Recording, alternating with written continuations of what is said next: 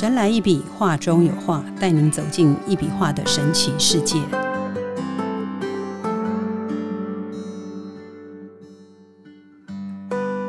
Hello，大家好，欢迎收听《神来一笔，画中有画》，我是 Liga，坐在我旁边的是李登元老师，老师好。哎，Liga 好，呃，各位听众大家好。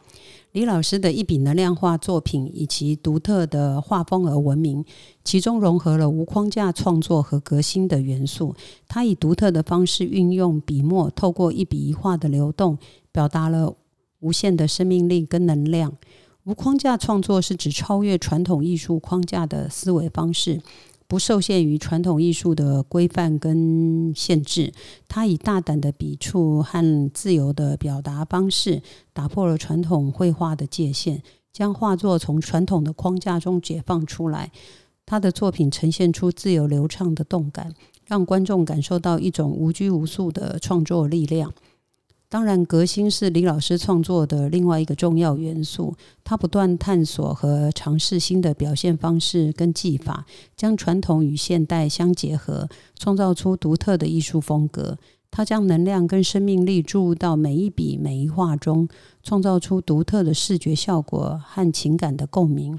这种无框架创作和革新的精神，让李老师的作品与众不同。他的作品不仅是艺术的表现，更是对生命力和能量的探索跟诠释。通过一笔画，传达出一种自由、独立、创新的精神，激发观赏者的想象力跟创造力。老师的一笔能量画作品是以无框架创作跟革新的特点，展示了艺术的力量和生命的美好。他们。超越了传统的束缚，带来了新的视觉体验和情感共鸣。通过这种独特的创作方式，李老师为艺术注入了新的生命力，并启发观众对艺术和生活的思考和感悟。每当谈到李老师的一笔能量化时，无框架创作和革新的主题是不可被忽视的。这些作品展现了他对传统艺术的重新诠释和对创新的追求。我们今天就来请李老师哈，请李老师谈谈他的无框架创作跟革新。好，其实讲到这个，因为我非常的提倡用所谓的无框架来创作，这主要因素哈，呃，最重要就是。我觉得一个艺术家，或者是一个作者啊，你不应该就是说，按理讲就是说，不应该去限定他，说你一定要按照什么样的模式，然后呢，你才能够去做创作。特别是西方啊，你看很多西方的一些，我们我们中国或者是说像台湾啊，在这个学术界里里面，他们有很多的这个所谓的。啊，当然，艺术创作的一些一些规格，嗯，可是这个规格呢，它就冥冥之中呢，就去会把这个艺术家的他的这个思想啊，就变成会限定了，有所限定。那在西方，你看很多国家哈，呃，特特别西方的，他们有一些人他们在创作，其实他就是没有按照我们东方的这种传统传统的这一种学术，然后来来创作。那你看他们也一样，就是说很他们的作品也一样呢，呃，去受到这个世界各国的认同，对不对？嗯。那所以呢，在这样子的前提之下，其实就证明就是说我提倡的无框架艺术哈，呃，按理讲是没有错的。为什么原因？我讲这句话，因为说真的，一个作者也好，你不能限定他说你只能怎么去发展去写你的作品，嗯，不可能嘛。你去限定他，那他就可能会发挥不出来他那个真正的所谓的我们想要知道的一些精华，对不对？一些所谓的最最特殊的东西，你可能就化解不出来了。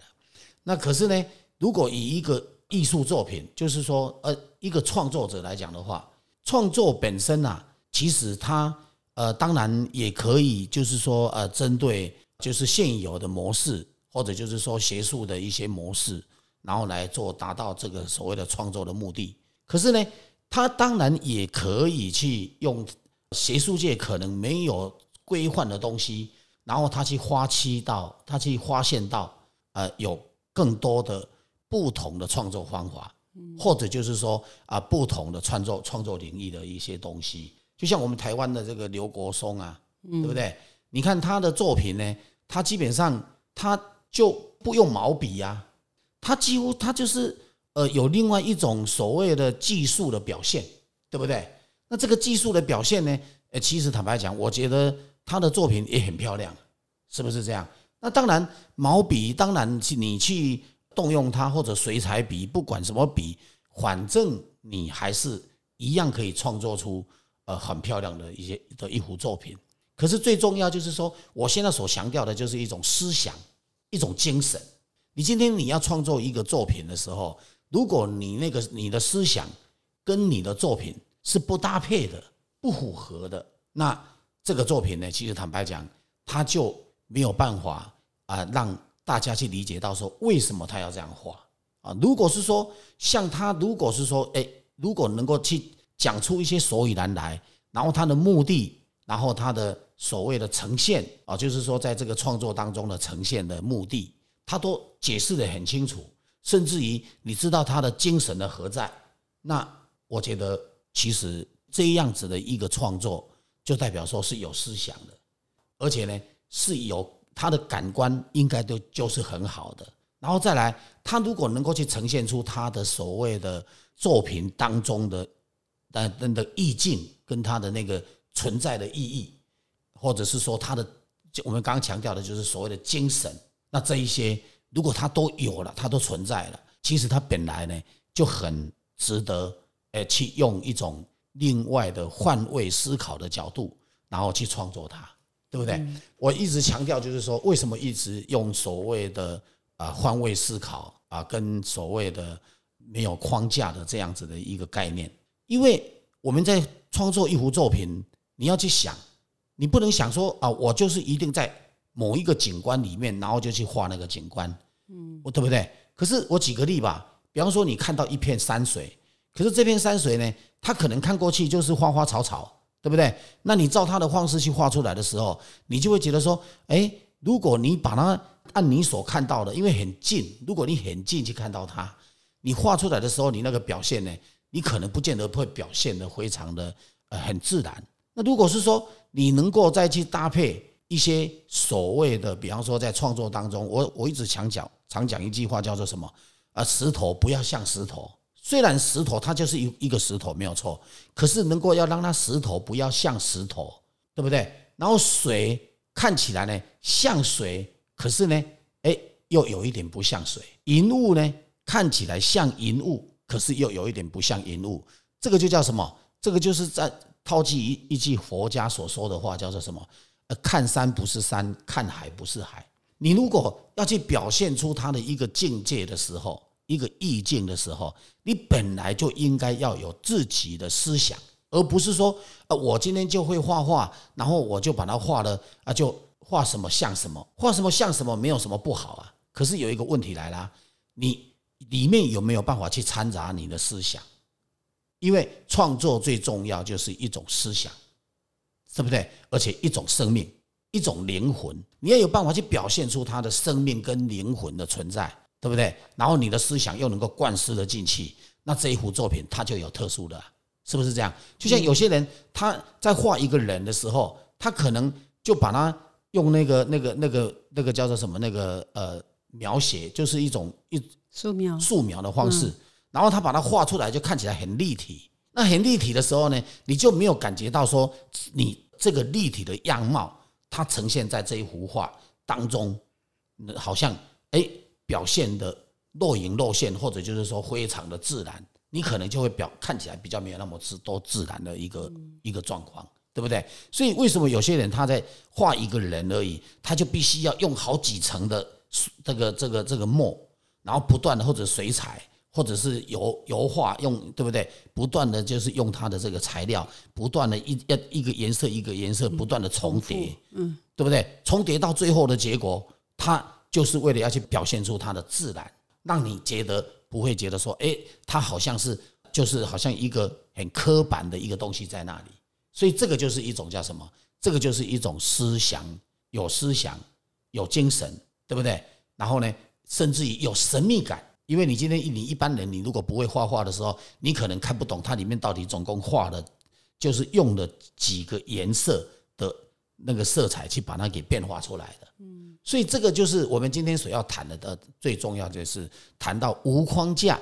无框架，其实坦白讲，就是因为每一个人如果在一个时代，在一个潮流里面，你要去把它，就是现在这样子一个潮流，或者是现在这样子一个时代，那大家都能够自由发挥你的创作理念的时候。那这样子的这个作品呢，它才有办法真正符合所谓的现代化，好，甚至于人家讲的当代化。那可是呢，在讲当代化或者现代化的时候呢，那你又好像这个我们这个邪派的，就又把它定位啊，好像定有定位的一个很固定、很稳定的很角度。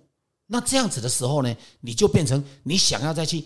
除去呈现你自己的东西的时候，又有一点困难。所以呢，我常讲啊，有一个人啊，曾经问过我一句话，他说：“李老师，其实我觉得哈，你应该哈再去多练一些艺术书哈，把你的学位调更高一点，好，然后呢，能够来成就你的作品。”我那个时候呢，我就当场回答他说：“我应该不不需要再去念书。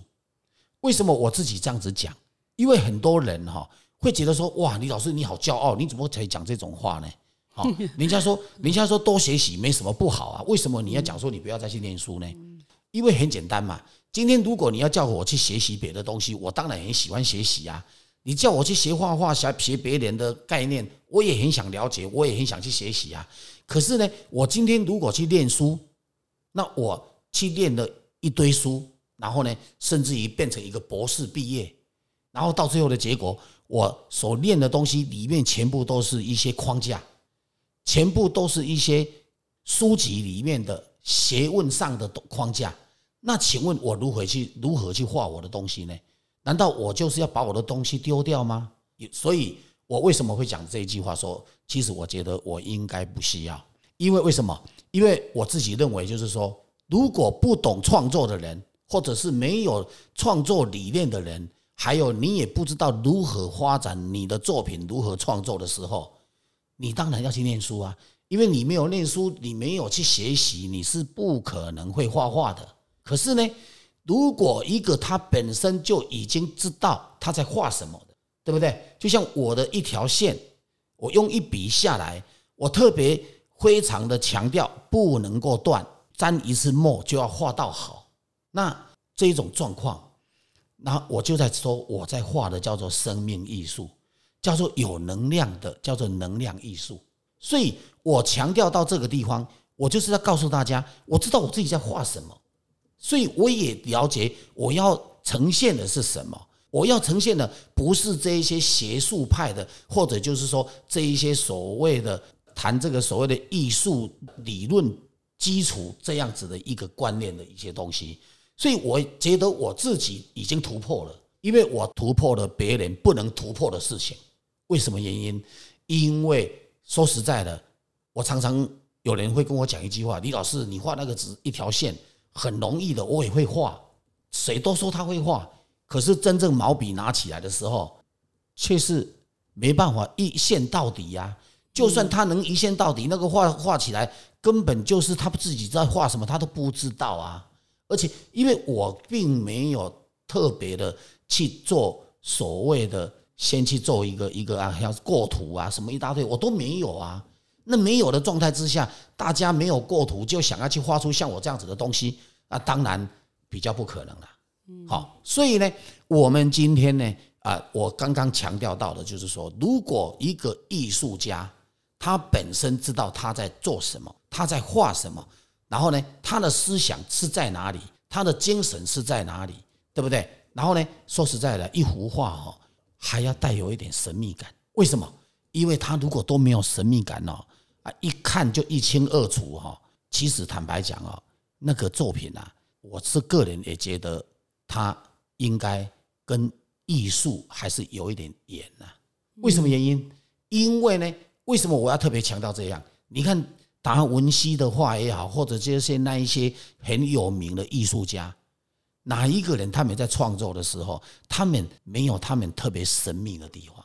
有他们有的，他有他神秘的，他里面有默默的去放什么东西在里面，然后去故意去把它做成他的一些跟别人不一样的，对不对？那我的画，我的一笔能量画呢，本来就是已经跟别人完全不一样了。所以呢，在全世界目前来讲的话，我们所看到的，其实坦白讲，像我这样子的画风，也只有我一个。可是呢，我相信很多人都反对，也很多人都不喜欢，甚至于觉得说这样子一条线而已，没有别的颜色，哪里来的艺术价值？可是我要告诉各位，你如果真心去了解我的东西，你就会知道它的艺术价值是非凡的。为什么原因？就我讲的，我并没有构图，我一笔下去就能够创作出这么有主题、有故事，然后又这么神秘的、又有能量的东西存在。你说它有没有艺术价值？当然，这个就是要因个人的喜好来来定了。所以很多人都都会说啊，其实创作啊啊，它有一定的一个规律。那我要告诉你，如果你一定有规律，你就永远一定跳脱不了你所写的东西，就是这么简单。好，所以呢，有很多艺术家也曾经跟我讲过，啊，甚至于也有一些学术派的人跟我讲过，他跟我讲，他说他很羡慕我，他说因为我能够去创作出别人没有的作品，别人没办法画出来的作品，哎，而且呢，从来没听过的作品，他说。我完全走出自己的格局，可是他们呢？虽然修炼了三四十年，可是呢，他还在想要努力让他改变，希望能够变出跟别人都不一样。可是他怎么变呢？都变个最多哈，能改掉三四十趴不见了，或者是五十趴不见了，或者六十趴不见了，这个到最后还全部都一样。所以呢，这个就是什么？这个就是每个人呢所看的角度的不同，所以。一幅作品，它是不是值得大家去欣赏它，或者是值得大家去喜欢它？好，或者有它的什么特别目的？当然，最重要是思想啊！一幅作品如果没有思想，然后让别人看起来没有灵魂，那坦白讲，那这个作品哦，其实坦白讲，它就是一幅画，它不能叫做它不能叫做艺术品。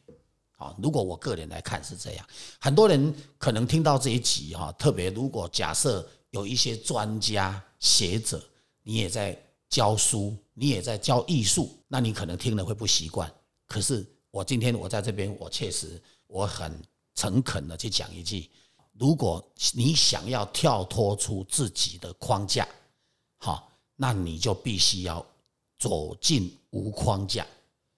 如果你想要有框架，那你就永远跳脱不了你自己所写、所看的框架。那就这样子的状况呢，当然就比较没办法创出啊，创造出一些啊，或者就是说你想要的跟别人完全不一样的东西。所以这个也就是呃，我自己个人觉得我比较骄傲的地方哈啊，就是呃。我画的东西呢，很多人哈可能不认同，可是呢，也很多人很喜欢、很认同。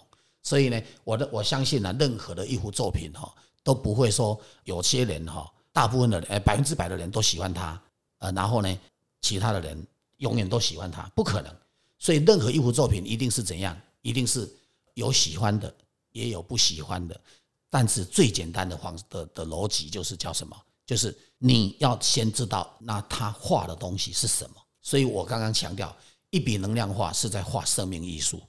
所以我们强调的就是，就是血液的流通，然后呢，灵性的感官，对不对？然后呢，再来精神的号召，有精神。再来呢，喜悦的看到这个画，你会有喜悦感，那个看起来不会让你很闷。不会让你看到的时候，就觉得好像胸口放一块石头在那里。所以呢，重点我们今天要看一幅作品，好，不是要多少颜色，而是要干净、简单、明了，然后呢，又有它的想象空间。所以这个也就是我一直强调的，一定要无框架，而且一定要站在另外一个角度去思考它，这个才是能够符合呢啊大自然好给我们，甚至于也符合我们的每个人的头脑思想都不一样的地方，它是很重要的。对不对？你说大大家都一样，那不觉得这就就好像是什么？你知道吗？就好像是那个工厂一样啊，做一个模型，然后啪啪啪啪啪打出来就好了。这样子的一个呃一个情况呢啊，当然我们也非常尊敬啊，我个人也很很尊敬，像有一些大师级的，或者就是说有一些艺术家，他们其实坦白讲，他们的创作风格啊，其实坦白讲真的很特殊，而且真的很值得去欣赏。也真的很值得让人家收藏。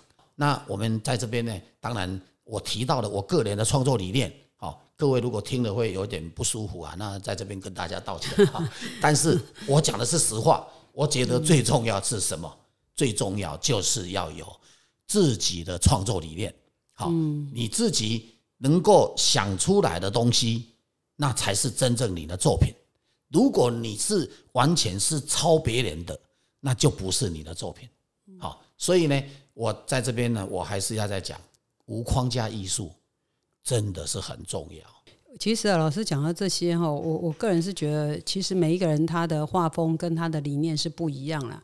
那或许老师会觉得说，他这样说可能会得罪一些大师级的人，但是我觉得 anyway 都是，我觉得都可以接受。就像我们也可以接受别的作品，那也希望别人也可以接受我们的作品。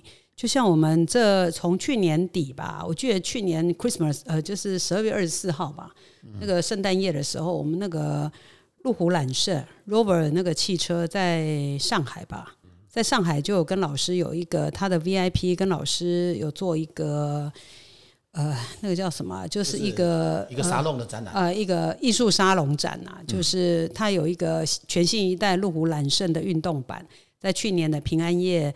推出好在上海这样，然后后来又在这个今年的二月份，在江苏无锡，老师的车是越来越好，就是跟老师合作的这个车子就保时捷哈，它就是保时捷在江苏无锡这个保时捷 VIP 十周年的盛盛典，那我们也是一笔能量化的艺术沙龙巡回展，第二站就是在江苏无锡保时捷，然后上礼拜。上礼拜有一个啊，这个更厉害了。我们最早哈有一位艺术家就跟我们说，他觉得老师的画是艺术界的劳斯莱斯。那时候老师就觉得很不好意思哦，呃，因为这是他的收藏家对他的一个恭维的称谓嘛。结果没想到我们今年哈就在这个十天前，这个上海的劳斯莱斯啊，他的 VIP 跨界一笔能量化艺术沙龙展在上海。开幕，它的标题就是“鲜车怒马，旖旎自然”。它也是在一个马场，然后它的劳斯莱斯的客户的 VIP 客户，然后在这边举办了一场新车发表。所以我们也是非常感谢我们在在上海的伙伴哈，帮我们接洽劳斯莱斯的这个 VIP 跨界的展览。那这个展览当天也是非常圆满成功。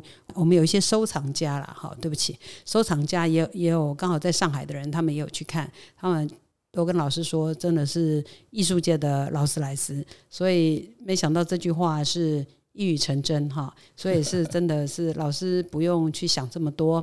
那我觉得可以接受我们的，我一直都说，能够接受一笔画的人，他真的是有缘跟相信，哈。或许有的人他是。相信，但是缘分还没到。或许有人是有缘了，但是他还是有他自己一些思考的想法吧。那总的来说啊，李登元老师的一笔能量化作品是以无框架创作跟革新的精神啊，打破了传统艺术的束缚哈，展现了他对艺术的独特理念的理解和表达方式。这些作品充满了生命力跟能量，引起观众的共鸣跟反思。透过老师的作品，我们可以重新思考艺术的价值跟意义，并且开启对于创新和自由表达的思考。那借由李老师的呃艺术作品，我们可以感受到无穷的创作力量跟艺术的魅力。他的作品激励着我们勇于突破传统，勇于创新，并对于独特的方式来表达我们内心深处的情感跟思考。李老师的一笔能量化作品是一个令人惊艳跟启发的艺术世界，带给我们无穷的视觉享受跟思想的激荡。好，那今天非常谢谢老师。讲到这个哈，我再讲一下啊。其实说实在哈，呃，艺术真的没什么好比较，因为很简单嘛，因为创作是每个人的每个人的那个什么那个脑袋，然后你的个人的思想天地去所思考出来的，所以你的创作你不用怕别人笑。呃，其实我已经被人家笑很久了哈，所以呢，我是觉得无所谓哈，因为看不懂的人他会笑很正常，看不懂的人他不认同也很正常。好，然后呢，呃，因为学术界的朋友基本上他们说真的书念那么多，然后从来没有看过这样子的作品，对不对？那所以呢，他们不能理解，我也能够了解。好，所以呢，每个不同的心情，当然我都能了解。呃，既然我会懂得，呃，叫做换位思考，好，那我当然就能够去了解别人的心态是什么。所以呢，不管怎么样啊，我是在这边呢，我是用一种呃很诚恳。的一个角度，我希望啊，就是说，如果艺术朋友啊，或者就是创作，你有在创作，我倒觉得你能够大胆的创作，而且大胆的去改变你的创作风格，好，而且不要被束缚，好，因为你被束缚住，那坦白讲，你永远都是没办法创作出很特殊的作品，是不是这样？所以我我是比较鼓励哈，呃，大胆创作，哈。然后呢，细心啊领教所有对我们有意见的人哈啊的一些意见，因为我觉得我我一直都是很细心啊来领教这一些长者也好，或者就是说艺术界的大咖的什么都好啊，反正不管怎样，我是觉得最重要是什么？最重要就我讲的，你自己在画什么，你自己要清楚。好，你特别是抽象画，说实在的。任何一个人画出来的抽象画，如果没有经过有心人去努力去观赏、去欣赏，或者就是说没有经过创作者去讲出他的创作理念的时候，其实基本上任何抽象画大家都看不懂，是真的，不是只有我的大家才会看不懂。所以呢，这很正常的。所以呢，我们今天呢，啊，用一种为了整个国家社会的进步的角度。好，特别现在就我讲的，现在是科技时代，是科学跟科技的时代，对不对？连那个那个那个现在的网络啊，几乎坦白讲，有很多事情啊，我 I G 啊什么一大堆啊，我们几乎都想不到的都出来了，对不对？人家在进步，难道创作不用进步吗？对不对？别人都在进步，那艺术难道不需要有现代？能够代表现代的一个艺术作品吗？对不对？那既然是科技时代，那当然跟能量有关系的，叫做能量艺术，很正常啊，是不是这样？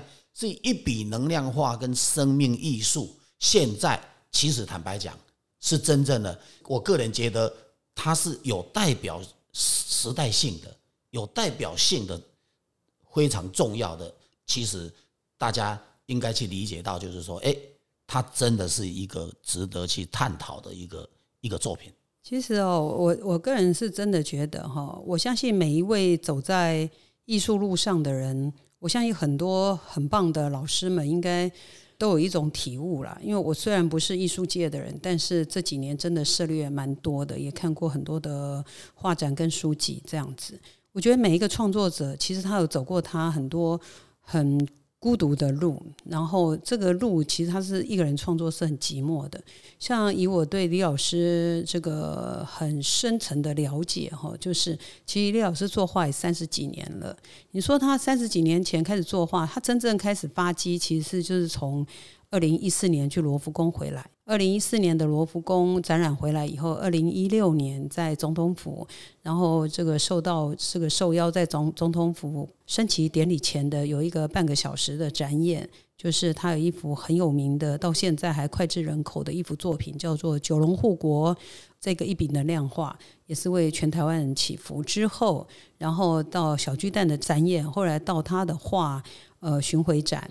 哦，世界艺术巡回展、心灵艺术巡回展，然后到呃南华大学，他当受聘为这个艺术教授，呃，艺老师对那个全名住校艺术家呃，住校艺术家。然后很感谢南华艺术南华大学的这个林聪明校长，还帮他特别设了一个常年展，有一个他的属于他的一个一个展览馆这样子。有机会在南华附近的人或特别去看都可以。这样我们讲的都是事实。其实我相信，在李老师他一笔能量化，在过去三十几年来，前面的二十几年他走过的路，我相信也是孤独的。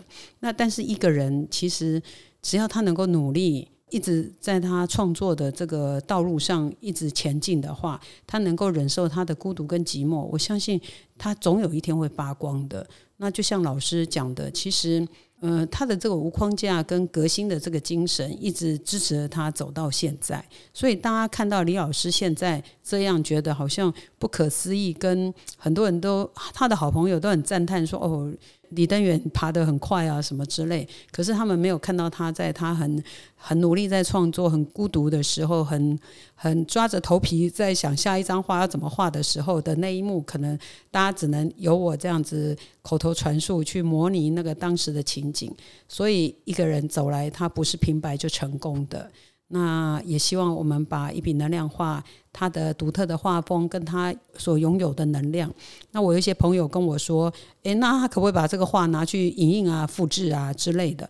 我说：“对不起，你你可以去做这件事，哈。那或许也可以以假乱乱真，但是最重要一点是能量，能量，能量，这样啊，因为很重要，所以要说三次。就是他没有能量。”其实有感觉的人，他自然就会有感觉。一个画，李老师的画，你在他的这个能量画前面，其实截然是不同的哈。所以要去复制是没关系，你只会浪费钱而已。这样，然后不好意思啊，我我现在是要颠覆这个很多人跟我开的玩笑啊，这样子，因为老师的画目前价位不低，这样子哈。所以说，也希望大家有缘呐，不要害怕这个价位的问题，可以来我们桃园青浦哈。桃园市大园区致远街十五号无极艺术会馆走走看看，来喝杯咖啡。但是因为我们是呃，我们是预约制哈，我们是预约制的，所以说来之前一定要跟我们联络，好吗？哈，你可以这个 Google 无极艺术会馆哈，那你就可以看到我们所在地跟我们的电话。以上这个今天非常谢谢我们 Parkes 的听众哈，来呃聆听老师的这一段这个。无框架创作跟革新啊，那今天非常谢谢老师喽，谢谢啊，神来一笔，画中有画，带您走进一笔画的神奇世界，感受宇宙无极限的魅力。欢迎每周三收听《神来一笔》，拜拜。拜拜